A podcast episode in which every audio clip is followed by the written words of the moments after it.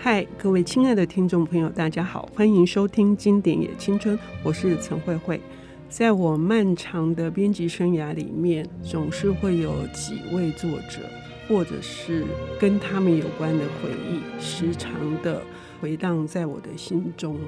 其中有一位是今天呃我们要介绍的约翰伯格，他是一位多才多艺的多面向的创作者。那我在前面的一个出版社工作的时候，出版他的书的时候，他把他的英文版签了他的名字给我。这本签名书我当时是非常爱惜的，但不知怎么的，我可能呃在离开的时候。没有呃来得及妥善收藏，以至于它一直成为我心中的一个遗憾。今天能够来谈这本书呢，算是我对这位作者的补偿哈，因为我几乎到处会去推荐他的作品，而且呢，非常妙的是，当我遇到感觉上是心灵可以相通的人，通常我说出这个书名，他们都会说。我也非常喜欢，这就是一件很棒的事情。这本书是我们在此相遇，那么也一定要找一位跟我心灵相通的朋友。她是 新任木马文化的总编辑陈莹如小姐，我们叫她 Amber，她来谈呃这本非常美丽的书。Amber 你好，慧慧姐好，各位听众好。这本书似乎是。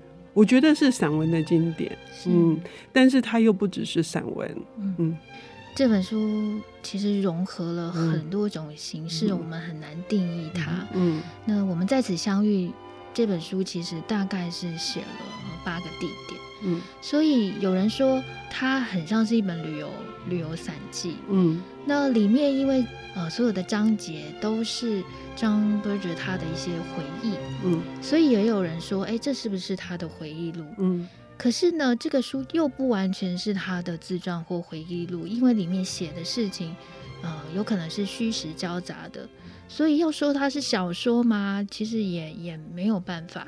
嗯，那我觉得我们其实不需要去定义这本书是什么样的文类，嗯，因为如果照张伯哲他自己的说法。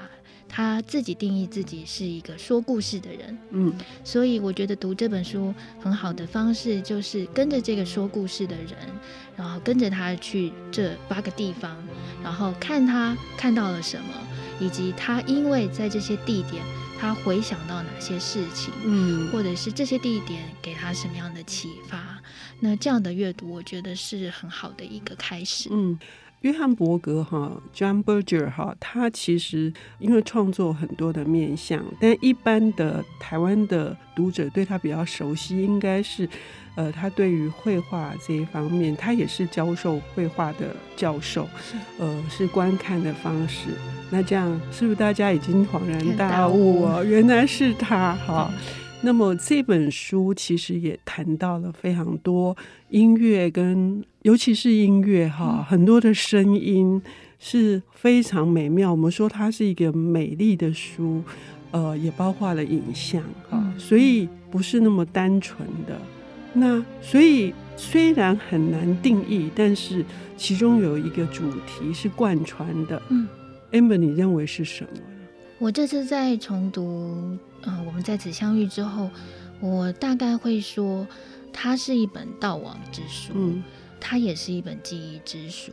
那记忆之书还蛮容易，蛮容易想的哦。毕竟我们常常会因为一个小东西，就引发了你连篇可能横越穿梭时代这样的一个记忆。比如说《追忆似水年华》，那悼亡之书是为什么呢？是因为这本书的一开章。就是里斯本，某一个五月天，嗯、那张伯爵写着写着，他在里斯本游晃的时候，突然在公园的长椅上看到了一位拎着伞的女士。后来那个女士朝他走来的时候，他才恍然大悟，那位女士竟然是他已经过世十几年的母亲。嗯，从这样子结构开始，我们慢慢的随着他啊、呃、去日内瓦。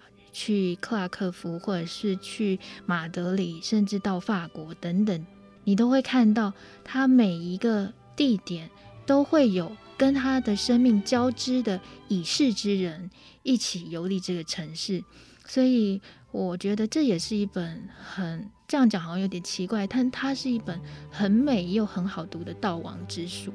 嗯，那我觉得它会是，它也是一个悼亡这个类型的一个经典。嗯，比如说以前我们读 C.S. Lewis，他悼亡期有一本《卿卿如晤》，很早年的一个版本。嗯、那近年像是那个朱利安·巴恩斯他的生命的测量，他也用了非常特别的形式去悼念他的亡妻。嗯、那悼念母亲之作，像是呃西蒙波娃，或者是。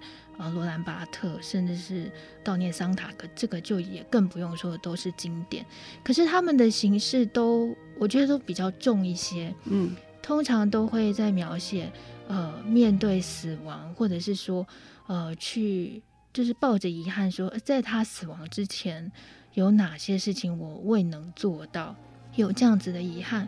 不过在 John Berger 的写法里面，这些我觉得既轻盈。又有那种很嗯严肃也有，庄重也有，因为他会带你，我觉得是来往了大概将近一百年的时光，在这个每个城市还有他遇到的人里头。嗯，我这一次在重读，我当然读过非常多次，但是这次事隔比较久。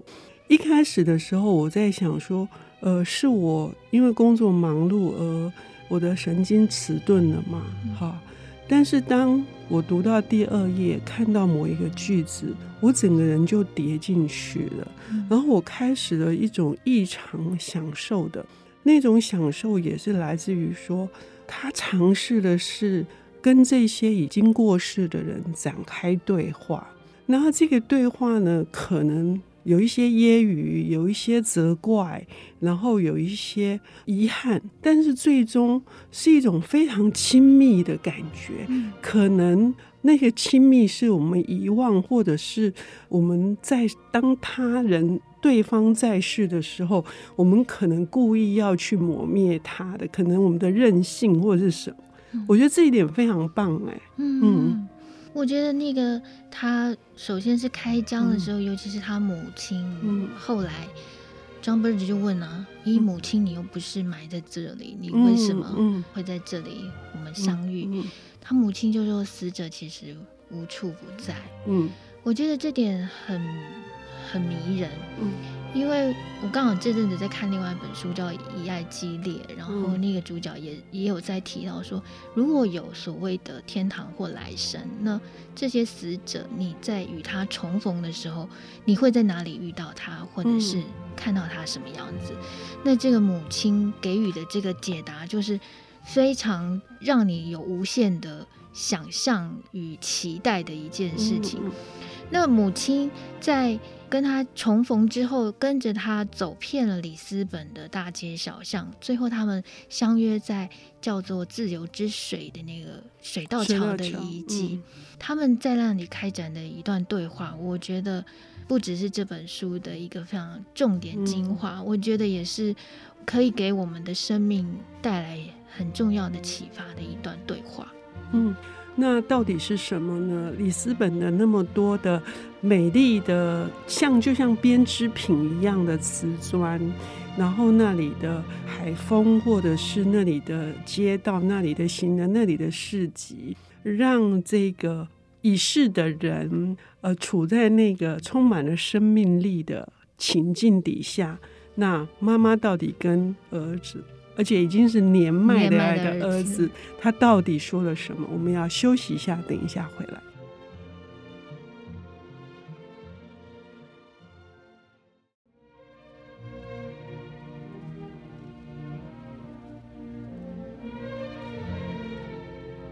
欢迎回到经典与青春，我是陈慧慧。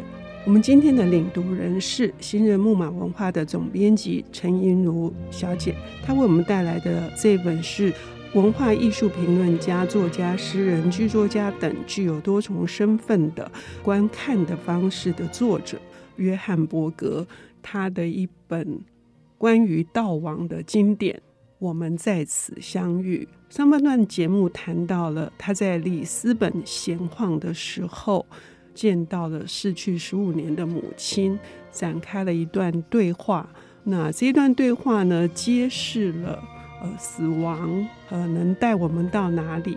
呃，什么东西能够留住一切亲爱的？嗯，呃，Amber，这个真的是值得一读再读的这个篇章。嗯，这母亲在这里哦，就跟约翰伯格说，其实每一样东西都是从死亡开始的。嗯，诶，伯格跟我们一样会有疑问，不是从诞生吗？嗯。但是母亲跟他说，其实不是，所有的都是从死亡开始。那为什么呢？先死后生之所以会有诞生，是要给那些打从一开始就坏了东西，在死亡之后有个重新修复的机会。嗯，我们每一个人出生在这个世上的原因，都是来修理，都是来修复的。嗯，我觉得这段话非常非常的美。嗯，可能最近大家都很着迷于某个韩剧最后的一段结语，但我觉得这段就是我们是来，我们生来是为了来修理、来修复的，也非常的美妙。嗯，那这本书一开始哦，就是这个开章是在里斯本遇到母亲开始。那最终章呢，其实是结束在他回忆他父亲的故事。嗯，那这段我觉得也也是非常美的。这个故事就回到了他们小时候，其实住在伦敦的郊区，然后那里有一条河叫做清河。嗯，那这个清河其实也也不怎么也不怎么宽。不过他父亲就为他盖了一座小桥，那这个小桥是他们想要过到对岸的时候，这个桥就放下来，两个可以过去。但是桥的对岸其实什么都没有啦，但是什么都没有，那这个度过的这个意义何在呢？我觉得这一段是，我觉得看了就是他是。父跟子之间的一个理解跟和解，嗯，我觉得他也写出了两个世代之间非常重要而且必须要有的一个同理哦，嗯，尤其对，对，尤其是呃，父亲经过的战争受到很大的创伤，那这个影响父亲在生活生命当中，呃，让作者。约翰伯格有非常多的不解，甚至他们产生了一些疏离啊。那这件事情，当约翰伯格自己也遭遇了，可是呢，父亲已经走了。那什么东西这个时候就会是一个修理，或是一个修复？嗯嗯，John Berger 他就回忆到说，父亲为他建了这座桥。嗯，其实就在于。这两个人虽然在成长的过程里面，他可能因为自己的一些人生的追求，比如说他想做的事情其实不符合这个长辈的期待啊，那老爸也不肯妥协，所以他们一定会有那种慢慢疏离或者是不能谅解彼此的时刻。但是透过这个他已经老迈的 John Berger，在为朋友的婚礼准备。一锅酸蘑汤的，还有餐点的途中，他就想起了这条河当年跟他父亲两个人一起在河边度过的时光。我觉得这段也写得非常美。嗯，他就说，其实父亲是透过就是孩子的这个无邪，去换回他自己的天真。嗯，是什么样的天真呢？他的父亲经历了一次大战，在呃战场上度过了四年回来。我们现在都可以理解那是什么样重大的创伤哦，经历了那么多的死亡跟杀戮。那他的父亲就会跟他说：“这样子的时光可以让我忘却那四年在战壕里的生活。”嗯，嗯，这非常的重要。对，有一些话可能在生前真的是难以表达或难以表明的。那这一段我自己看了以后，我觉得是一个终于能够弥补。好、哦，那这个弥补对于接下来要走下去的路，呃，虽然约翰伯格贵为一个这么高的地位的作家，但是他始终也有很多的呃迷惑跟犹豫，包括在母亲的那一段，他也不知道他写的是什么，别别人能懂得吗？嗯、所以这本书里面除了悼亡之外，呃，也谈到了非常多关于。约翰伯格自己在做的事情到底有什么意义？嗯，这里也很棒，是不是？对，就是在他跟母亲对话的时候，哎，母亲突然除了跟他讲说我们生来是要修理的之外，他们也聊到了关于欲望。嗯，那欲望这件事情，在这本书里面的几个篇章也有非常、嗯、非常美丽的描写哦，像是他跟嗯、呃、念艺术学院的时候，跟一个女同学，嗯，嗯就是在彼此的身体上寻找。这个美丽的城市这一段描写非常的美。嗯那这个母亲有跟他讲说，其实有一件事情是无法阻挡的，就是欲望。嗯，那在一片的空无里面，这个空无也都在欲求着另外一个事物的存在。嗯，所以当 John Berger 他在说：“哎，妈妈，你都没有，你都没有看我写的东西的时候，嗯，嗯那还有我写的东西到底有谁要看啊？这这些怀疑的时候，他的母亲只说了。”你就写吧，嗯嗯。那张伯哲他说，书写是需要勇气的，嗯。但是母亲说，你就是写。那我觉得很很重要的一点就是，张伯哲自己也体悟到，人的一生其实会遇到无数的生命，嗯。那这些生命，你能够把它记忆下来的方法之一就是书写，嗯。所以呢，我们在读这本书的时候，由母亲开始。呃，我觉得他们那个母子的对话，呃，非常非常妙。包括儿子说：“我所有的书都在写你。”妈妈就说：“你少来了，你少来了。”哈，那但是呢，因为母亲的鼓励，所以呢，这本书里面就又写了关于他去波赫市的这个坟墓，哈、嗯，那段也很妙。还有他写了非常多的水果，所以并不是只有人，嗯，就是。母亲因为告诉他死亡跟生命，刚刚 Amber 说了，所以这生命不一定是只有属于我们人类。